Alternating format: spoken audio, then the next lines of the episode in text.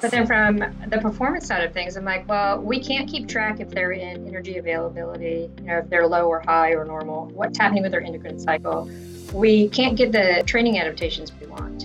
We know that there's a higher oxidative stress, a higher infl- inflammation, um, and greater gut distress when you're on an oral contraceptive pill because of the way that it affects the systems of the body. So, as a performance physiologist, I'm like, no, not unless you need to be on some kind of estrogen, progesterone for health reasons.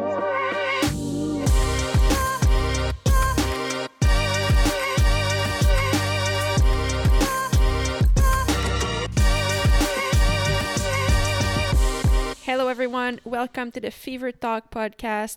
My name is Maghalie Rochette, and today we continue on our very special series on the menstrual health. So, on the first episode, we established with Dr. Stacy Sims what was a normal cycle, what is not normal, and why, as women, we should pay attention to our specific female physiology. We then heard stories from professional athletes and that were backed up with specialists to learn about how do you get a regular and healthy cycle and then how do you actually train with it? How do you track it?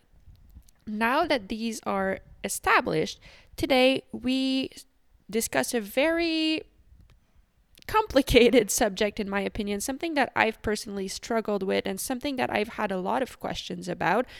We chat about various contraceptive methods. So once again we are joined by a master in that field, Dr. Stacy Sims. So, if you don't remember, Dr. Stacy Sims is the author of the book Roar. She is a researcher in female physiology. She's done a lot of work in that field, and today she answers all of my questions and more. Um, so bear with me on this episode. This is a subject that I don't know much about. I've tried to educate myself as best I could before recording this podcast so I could ask good questions. But you'll see sometimes I actually read a little bit to make sure that I ask the question properly. Luckily, uh, Dr. Stacy Sims is really good at answering question but also on giving me even more information that I asked for. So I personally learned so much about this and I hope you will too. So thank you so much for listening. Thank you for sharing the episodes. And on that note, let's go to this episode with Dr. Stacy Sims. This podcast series is made possible and presented to you by my friends at Rapha. Rapha is a cycling apparel brand founded in London in 2004. Rapha's mission is to inspire people to ride and to grow the sport of cycling. And they do that through the stories they tell, through building cycling communities everywhere around the world, and through producing the highest quality riding apparel, on road and off road. I've been lucky enough to wear Rapha clothes and to work with them for the past two years, and in my opinion, they really do make the finest and most comfortable cycling apparel out there. Rapha wanted to support this particular podcast series on menstruation because they believe this is a topic that needs more coverage and awareness. They believe that everyone should be able and empowered to keep writing or to keep doing what they love every day of the month, periods or not. So thank you, Rapha, for the support and for making this podcast series possible. All right, so Dr. Stacy Sims, you are back because I have so many more questions. So thank you so much for again taking the time. It really does mean a lot for, to me. Um, let's start with something basic. I think uh, basic, probably for you, but not for many people. So. What are the most popular contraceptive methods and what is the difference? I mean, I've read there's hormonal contraceptive methods and IUD. Like, can you explain that to us a little bit? Wade through all of the stuff and explain it to you. yeah.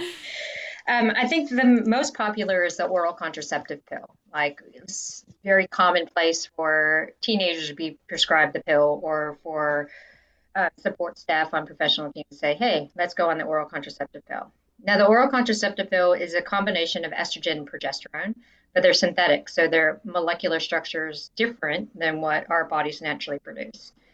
And the aspect about an oral contraceptive pill is it down regulates your own body's production of its hormones. So your hormone profile is what you're taking as a pill. And the um, bleeding that you get when you take an oral contraceptive pill is not a true representation of a bleed. So it's not indicating if you're healthy from an endocrine standpoint. It is just the drop off of those hormones that you have been taking instigates a bleed. So we call it a withdrawal bleed. Okay. The thing with the oral contraceptive pill is you have different doses of estrogen, you have different generations and doses of progestin or progesterone. And if we look at the derivatives, some can be more anabolic and some can be more catabolic. So understanding what the formulation is is really beneficial if you're an athlete. Then the next most common one and is becoming more and more commonplace is an IUD. So an intrauterine device. And there are two types. We have a copper one that doesn't have any hormone in it, and it's inserted and the copper ions work as um, changing the the I guess the environment for the sperm to make it very inhospitable. Mm-hmm. Issues with a copper IUD is that there can often be really heavy bleeding at the start. And the other one is a hormonal IUD. So we know it as the Mirena, the Skyla, the Kevlar. And this is a very small dose of localized progestin. You still ovulate when you're using an IUD because the either hormone or the non-hormone does not downregulate your own natural hormone production because it's just a ah. very localized effect. So okay. someone will be put on an IUD and then they don't bleed. And part of it is the fact that the goal of the progestin of the IUD is to thin the uterine or the uterine lining or the endometrial tissue so you don't have as much of it being built up because it's making a very inhospitable environment for any kind of egg implantation. That's okay. the whole mechanism of action there. So if you are heavy menstrual bleeder and you suffer from heavy menstrual bleed, one of the first course of action is to be put on a progestin only IUD. It's put in for five years. It really slows down and attenuates the bleed. If you're a woman who's using it for contraception and you aren't a heavy menstrual bleeder, then you might not have a period and that's okay. perfectly okay. normal. But you can still track your cycle with basal body temperature, ovulation predictor kits, um, and then inherently you know how you feel across the cycle. So you can dial in your own natural cycle. The same with a copper IUD. You can dial in your own cycle. Okay. Oh, great. Okay. You, well, oh, go ahead. Sorry. You have, and you have it's a couple done. of okay. Uh-uh. okay. You have um, the depot injection, which you get every three months, and that's a high dose progestin. It doesn't have the same kind of systemic effects as an oral contraceptive pill. Um, so you don't have the estrogenic effects. You have the implant, so the rods that get put under your skin, and that's very similar to a hormonal um, IUD. So you can still ovulate on the implant, um, and it changes the lining of the cervix, or not cervix, of the um, uterus. So the endometrial lining also becomes thinner. Okay. So if we look at, at how you can track your cycle, which is what we talked about the first time, is with contraception, if you're taking any kind of pill form, you don't have your own natural cycle. So you can't can't track what your body's doing. If you're using an IUD, the depot, or an implant, you can. Huh. Okay. Okay, well, that's, I mean, that's already a lot of information and really interesting. Now, I mean, we'll get later into like the side effects but first like why do people go on contraceptive methods and I, I guess my question behind that is like of course like there's pregnancy birth control you don't necessarily want to get pregnant but i mean you did mention already uh, someone that would have heavy menstrual bleeding that the iud could be a good option uh, for them i mean i know for myself like as a teenage girl i didn't have my period and i was um, offered to go on an oral contraceptive pill to help me to have my periods. I know I'm not the only one in that situation, and why why is that wrong? Why is not the right way to correct the problem of low energy availability or not having your periods and all of that?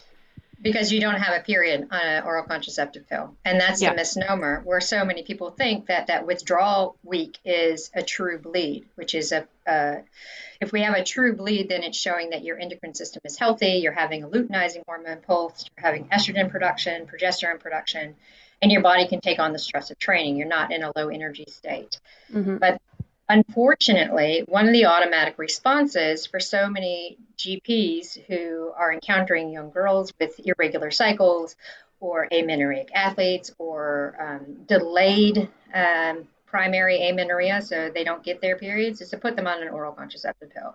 It's like, oh, well, you just need a boost of estrogen progesterone to kickstart your cycle, but it doesn't because it, mm-hmm. that's not the mechanism of action.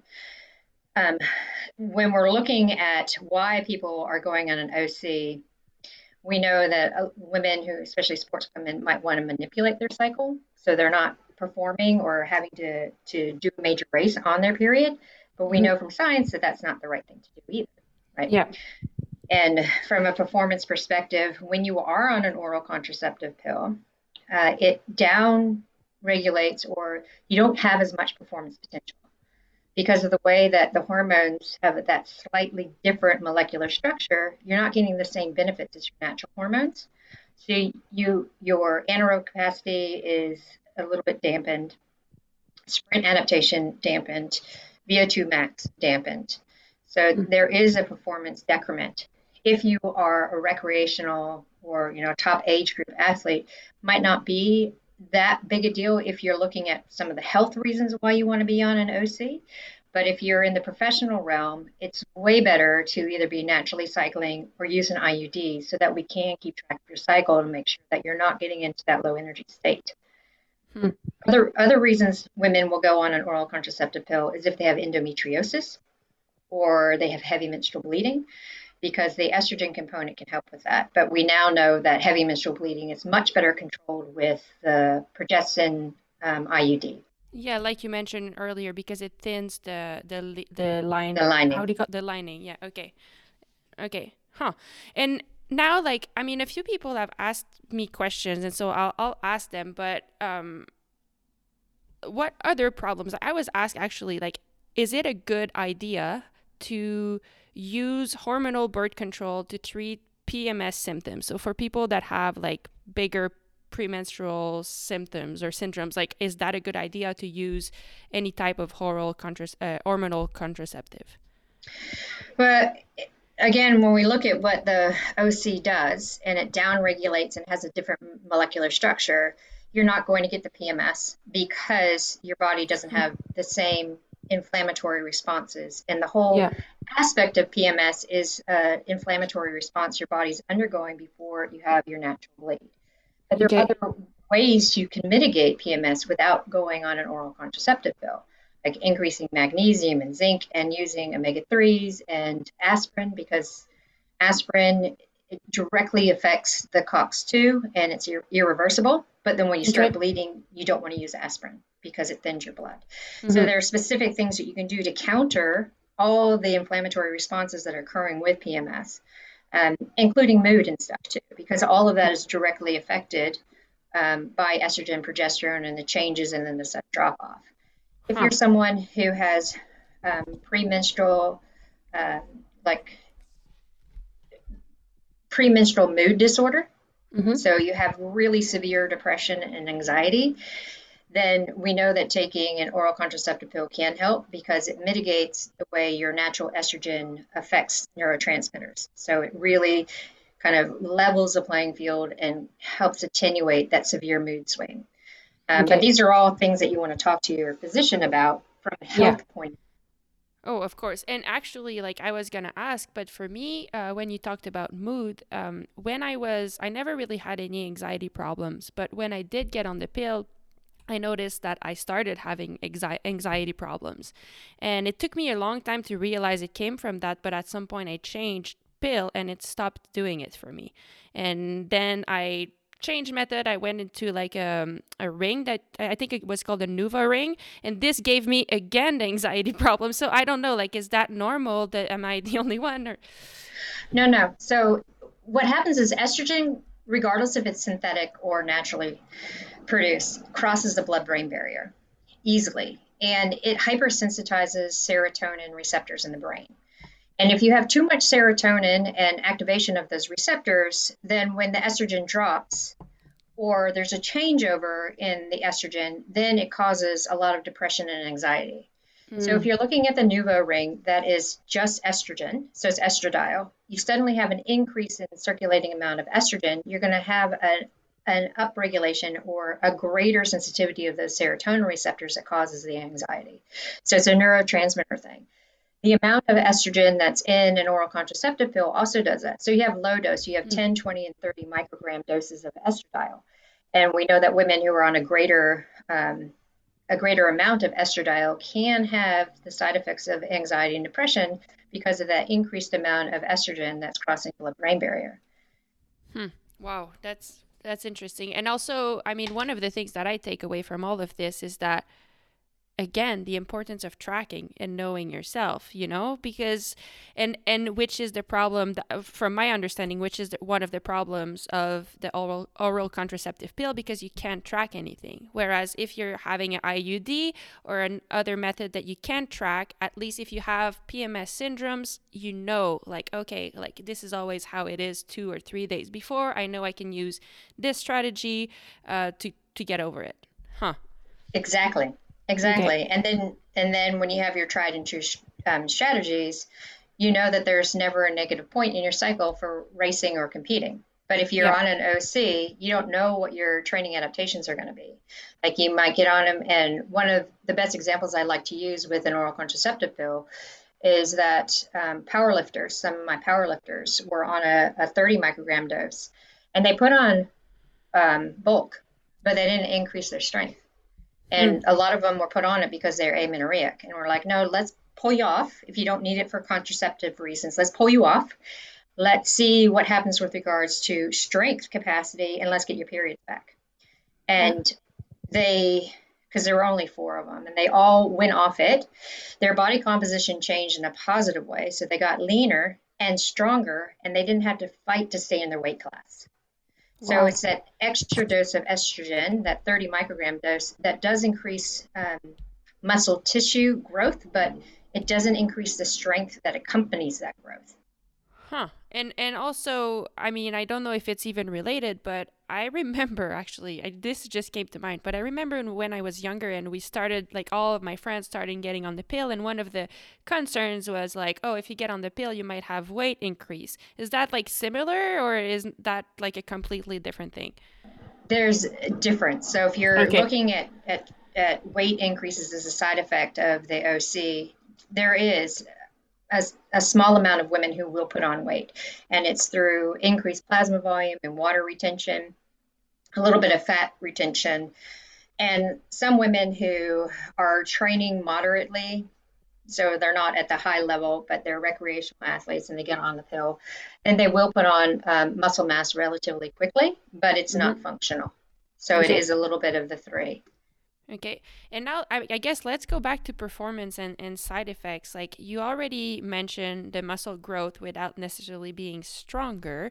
Um, I've read I've read somewhere that it's also I'll just read it to make sure I have it correctly.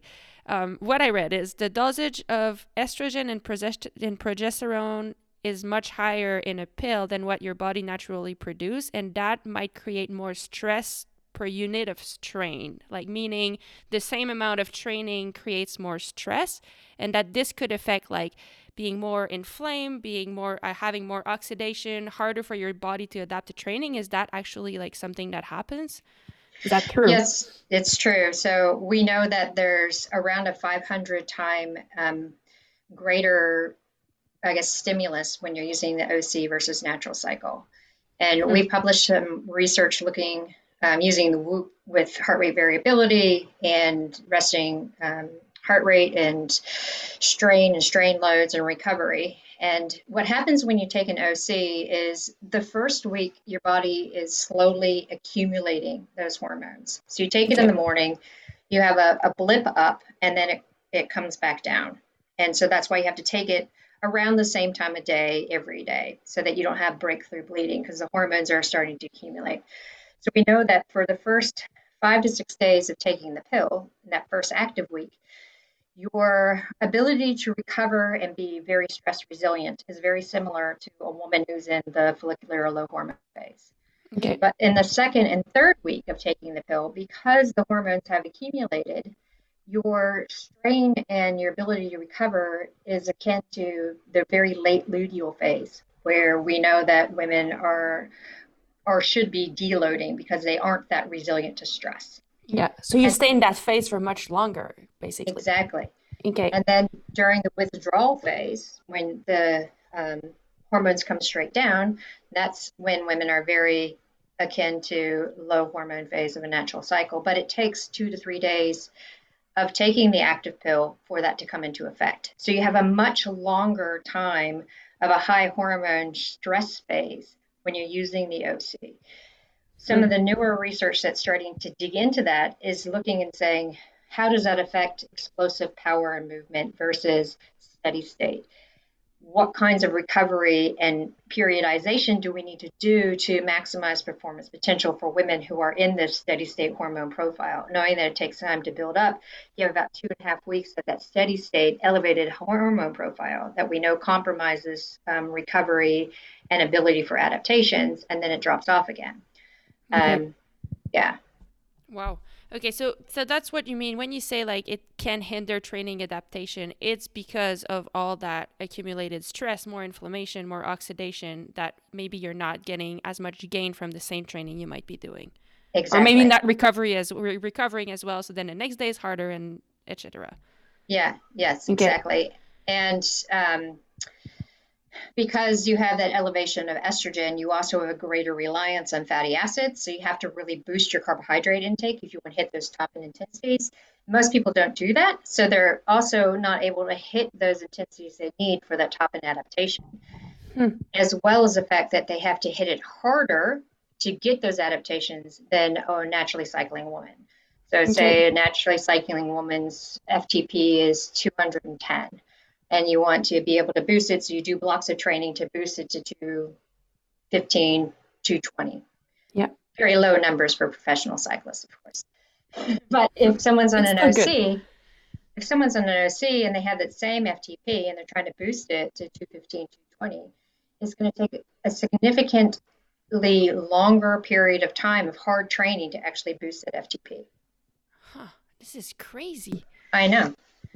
I know. Okay and and then does so that is all about that is all uh, all that we just talked about like performance it's all related to the oral contraceptive pill now yes. does the iud have the same effects no okay and even the one with hormones exactly because we only okay. have progestin in the in the iud and the progestin only mini pill the pop yeah. Which is a, a pill does not have the same effect as the oral contraceptive combined pill, which is what we just got through talking about, where you have estrogen, yeah. progesterone, has all those negative effects. Yeah. The progestin only mini pill, you have very similar metrics as naturally cycling, except for the high hormone phase, where you actually have better recovery and better resilience to stress when you're on the progestin only pill because your body isn't producing as much of its natural progesterone. Uh, and then okay. when you're when you're on the IUD, it's just localized doses of progestin, so it doesn't have any systemic effect. Okay, and same and, and then the copper one doesn't have any hormones. It's really just the copper that creates a bad environment for the sperm to procreate. Exactly. Okay, exactly. okay, perfect. So now I'm getting I'm getting it a little better. Now, I mean, I guess one of the questions I did have for, from a friend of mine, do I do you think do you think female athletes should be on hormonal birth control? Or like from what I understand, it's not really helpful. No, I don't think so. Okay. And I put that as a caveat because I, yes. I, I, think I've said this before. Like I sit on that fine line of health and performance. And so if yes. I'm in a room full of endocrinologists, they'll be like, "Of course they should be." So then they don't have to worry about getting pregnant. Yes. But then from the performance side of things, I'm like, well, we can't keep track if they're in energy availability, you know, if they're low or high or normal, what's happening with their endocrine cycle we can't get the, the um, training adaptations we want. We know that there's a higher oxidative stress, a higher infl- inflammation, um, and greater gut distress when you're on an oral contraceptive pill because of the way that it affects the systems of the body. So, mm-hmm. as a performance physiologist, I'm like, no, not unless you need to be on some kind of estrogen, progesterone for health reasons like PCOS or endometriosis. And then, even when we look at that, it could be better to look at using an IUD okay. because of that localized dose and how that reduces some of the effects of HSPs of heavy menstrual bleeding, endo, PCOS, that kind of stuff. Okay.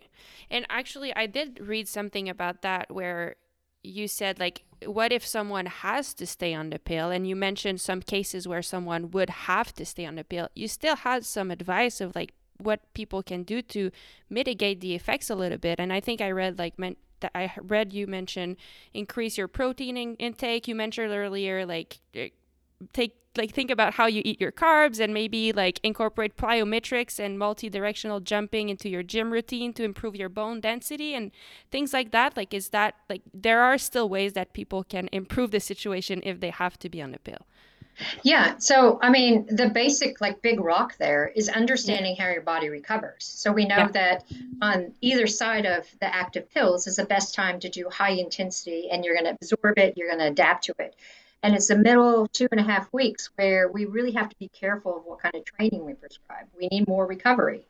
So instead of doing like a two or three day block of really high intensity, it might be a two day block, but it's a morning and a night. So you're mm-hmm. having more recovery, right? So it's specifically how you're programming that training to get those adaptations. Yeah. Uh, and understanding that heart rate variability is very much affected by the OC. And you'll see the differences in the first week of the active pill and then the withdrawal week, where we see a significant increase in the heart rate variability, which is what we want. So, this is another sign that, yes, we're able to push and recover really well. So, it's a different schematic of how we are actually programming. And then when we get that underway, we can look at supporting like more carbohydrate intake um, in those middle two weeks. So a greater amount of carbohydrate coming from total food, and then being really specific at what kind of fueling that we're doing. So more carbohydrate during, um, and then the emphasis of protein after, so that we are working with that hormone profile of the oral contraceptive pill.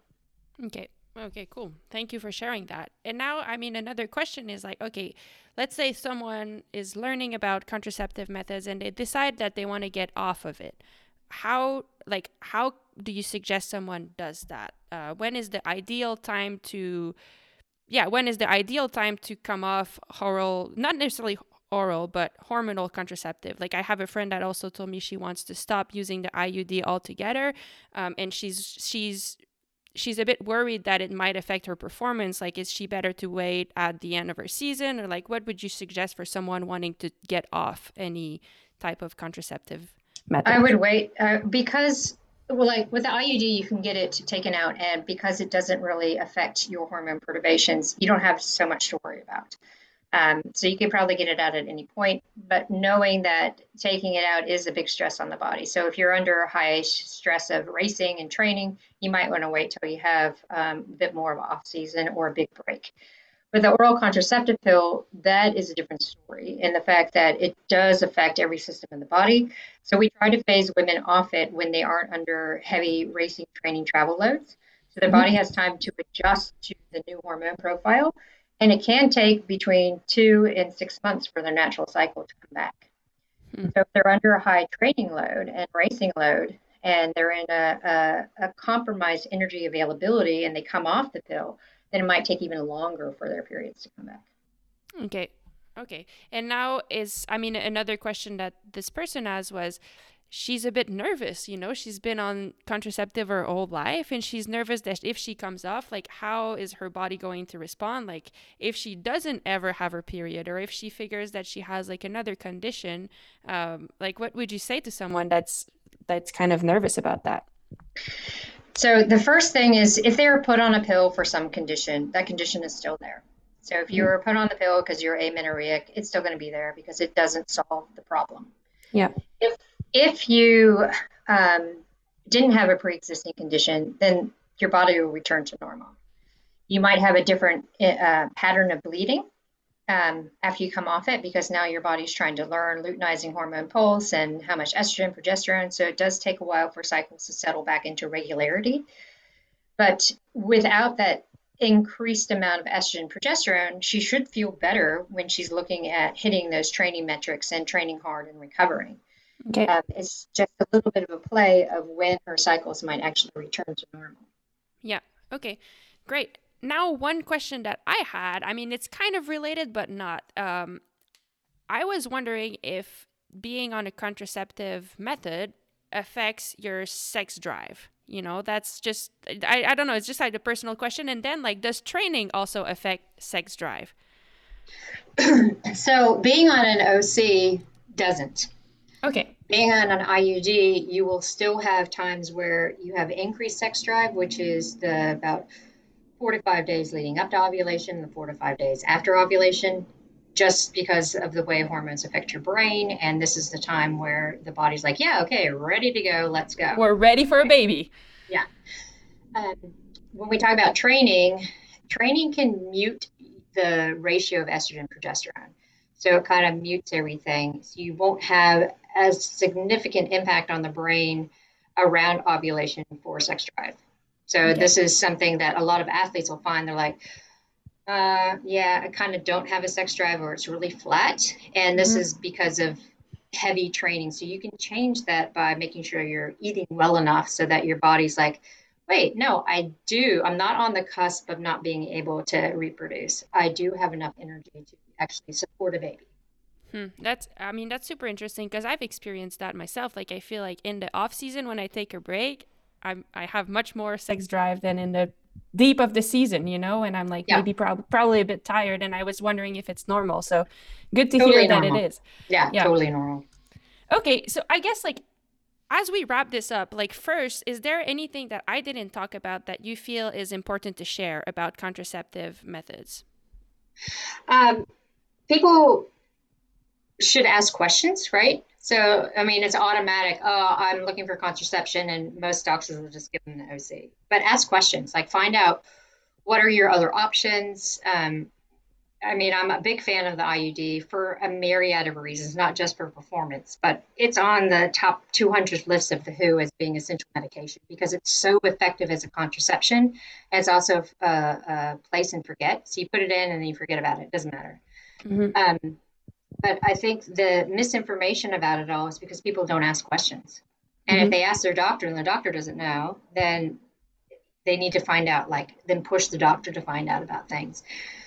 But if you don't have a pre existing condition, so you don't have heavy menstrual bleeding, endo, PCOS, then really try to shy away from the combined oral contraceptive pill if you're not comfortable with an IUD, then look at the progestin only pill if that's an option for your health status, um, or opt not to be on contraception. Right. So there are. Yeah, other... I mean, what? Yeah, and what about what do you think about that? About taking nothing, just not being on any contraceptive? Like that's kind of what I do because since yeah. I couldn't figure it out with with the pill, I couldn't figure out figure it out with the NuvaRing. At some point, I just decided I'll use condoms, and that will be it for me.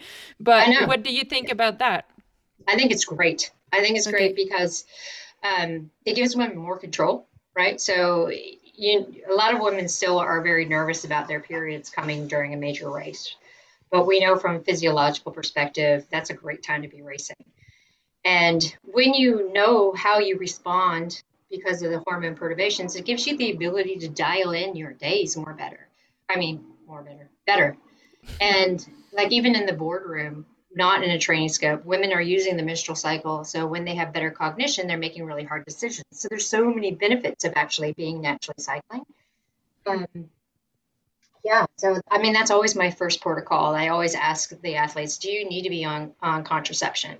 Because if not, let's try to get you off it and see how your body is. You really learn your body and understand what's going on. And so you can dial in your training and you know when you should back it off, when you can push it hard, because you'll see these patternings across your cycle. Mm-hmm. And then some women are like, oh, I need a gateway. I need a gateway between being completely off and being on something heavy. So this is where we start looking at like the IUD or IUD. the implant. Yeah, yeah. I mean, I, I, I get it. Like one of the concerns that I personally had is that I wasn't I wasn't perfectly regular. So then if I don't have any contraceptive and I just use condoms and I you know, it happens sometimes that I'm like 7 weeks without periods. So for some people yeah. that can be really stressful, but I guess that's one more uh, one more reason why it's important to track it and get it regular, and then you get to know, um, and you don't have that stress to worry about. Yeah, yeah. I mean, full disclosure, I never went on a, a OC Um, I had an IUD for maybe three years and then went off it. Like I had it taken out and then I never really went back to get another one put in. Um, and was able to like withhold having a kid until I was in my late 30s. So mm-hmm. it's very doable. Yeah, yeah. It is, and and I guess last question. Um, what what about long-term side effects? Like, are there anything that research has shown that if you have an IUD for a certain amount of years, can it affect like your your chances of being fertile, or if you ha- you're on the pill for a long time? Like, are there any long-term side effects that uh, we should know about? No, there aren't. But okay. when women say, "Oh, I come off the pill and now I, am having fertility issues," it's more of an age factor. It's not the fact that mm-hmm. they were on the pill for so long, but if you're on the pill and then you're like 35 and decide to come off it, you're what physicians will say a geriatric mom like you're in geriatric mom condition, right? So okay. it's more that age factor where yeah. people are start to be like, oh, maybe I'm not fertile. But when we talk about side effects and long-term fertility effects, if you don't have any undercurrent of issues before you go on the methods, then you won't have issues once you come off it. Okay. Okay, cool. Thank you so much. Um I guess I guess that's all I had. Um if people, I mean, I'm sure it answered a lot of questions, but sometimes it creates even more questions. If people have more questions, what are resources that they can go to get more information? I know you have courses that are coming up soon, or is that a good way? Like, do you have any um, ideas of that people could do? Yeah, so I mean, the big course, the Women Are Not Small Men course, goes on sale at the end of the month, and I go into depth about all of this and then how to adapt training and nutrition for whatever hormone um, profile you have from puberty all the way to postmenopause. We have um, little mini courses about tracking the cycle and um, contraception, that kind of stuff. You can get information sheets from Kathryn Ackerman's group from Boston Children's Hospital, the Female Athlete um, Health Center, and Emily Kraus at Stanford as well. She has stuff on her website. So there's mm-hmm. lots of information specifically for athletic women with regards to contraception. So there's the small research groups across the world that have it. So um, like we have it here in New Zealand on the WISPA site with High Performance Sport New Zealand. Australia has it on their AIS site. Like I said, Kathryn Ackerman has it on Boston Children's Hospital and their female mm-hmm. athlete clinic site. Emily Kraus does at Stanford at their female athlete site. And then there's some over in the UK as well. So you just have to put in a search female athlete contraception um, information and something will pop up for you. That's perfect. And, and you, as you said, and you can always email me or yeah. hit me up on social media. But then you must have like so many emails. but then it gives me like if I get a whole bunch of similar questions, then I know I need to do social media posts to really dig into this. So okay. it, so yeah. Yeah, that's great. Awesome. Well, thank you so much, Stacy. That's oh, so much information and so valuable. I, I absolutely appreciate it. And I know a lot of people that are listening to this will too. So thank you for taking the time. Yeah, thanks for having me and spreading the information.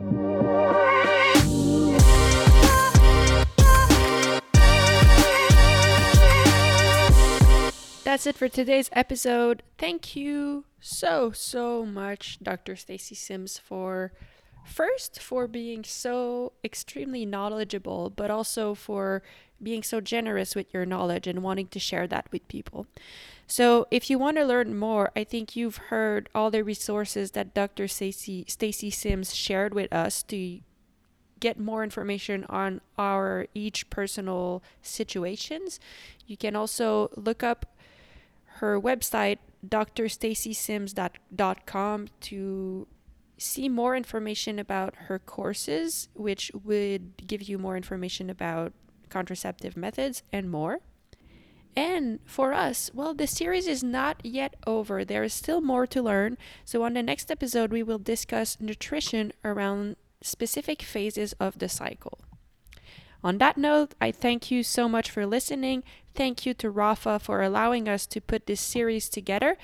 And if you enjoy this series, please share it and talk about it with your friends. It's something that we, it's information that we want to share with the world and make more easily available.